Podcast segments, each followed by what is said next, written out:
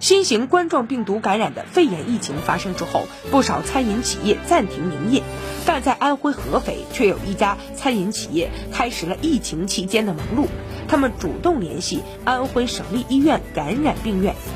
为在战役一线的医护人员提供免费的爱心餐。从一月二十八号开始，这家企业每天向安徽省立医院感染病院供应一百二十份爱心餐。该企业负责人说：“他们在一线战斗，我们也要尽最大的努力，向这些最可爱的人致敬。”